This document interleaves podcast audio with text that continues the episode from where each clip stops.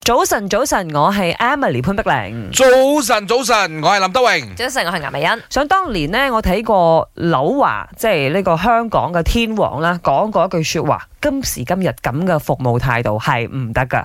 咁啊，當時候佢梗係指緊香港某啲特定嘅服務人員啦。嗯咁啊，我哋以前去香港嘅年代呢，的嗯而且確都會面臨到可能售貨員好啊，驚㗎，係啊，永遠態都度會唔被提係醒咁好咧。嘅。誒，如果你唔想買咧，你唔好問價，嗯你唔好走去摸，你唔好走去睇哦啦。，啊你講緊可能喺女人街嗰啲係嘛？係嘛咁啊我唔使俾錢啊！à. 咁可能誒，大家而家都有大躍進啦，Ừ. 因為我哋睇到啱啱有新聞就出嚟，有啲中國嘅旅客呢，嗯就盛讚馬來西亞嘅售貨員，就話到大家嘅態度都十分好，並冇以貌取人。係點解咧？因為嗰個中國嘅遊客自問着得唔係咁市正，甚至乎有啲污衊，但係嗰個薄膜德佢並冇 睇小佢呃嗯因為佢嘅衣着打扮而唔賣俾佢，或者對佢態度唔好係。咁都講翻咧，做售貨員咧唔容易嘅，嗯因為佢哋一日又要面臨咁多誒 b a 登 d 登嘅情況咧， 嗯咁啊好考驗佢哋嘅 E 係 EQ 係係啦。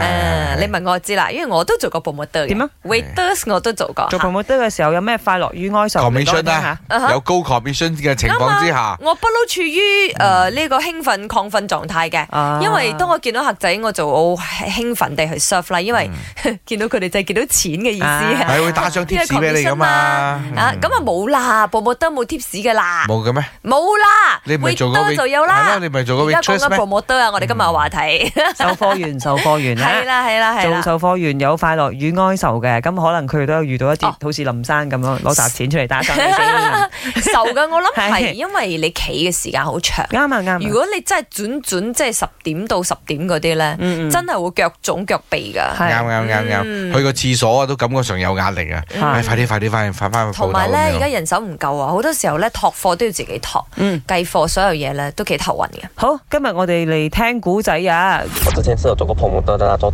part time 的啦，然后很开心啊，可以认识到很多朋友啊，认识那些安迪啊，教会你怎样去销售啊那些顾客等等之类哦。做 promoter 是一件很开心的事情啊，可以认识到更多的朋友。我講，誒、我想試下做下 promoter，跟住就唔打唔撞咁就做咗兩個月啦。嗰兩個月入邊咧，我真係學到好多嘢，真係 service 人啦，跟住就覺得，誒、服務行業真係唔係好簡單嘅，所以嗰兩個月咧，亦都係我人生中第一次攞到 salary 啦，攞埋啲 commission 咧，都有兩三千溝嘅，所以嗰個係我嗰段好難忘嘅打工嘅一個兩個月短短嘅 promoter 生涯啦。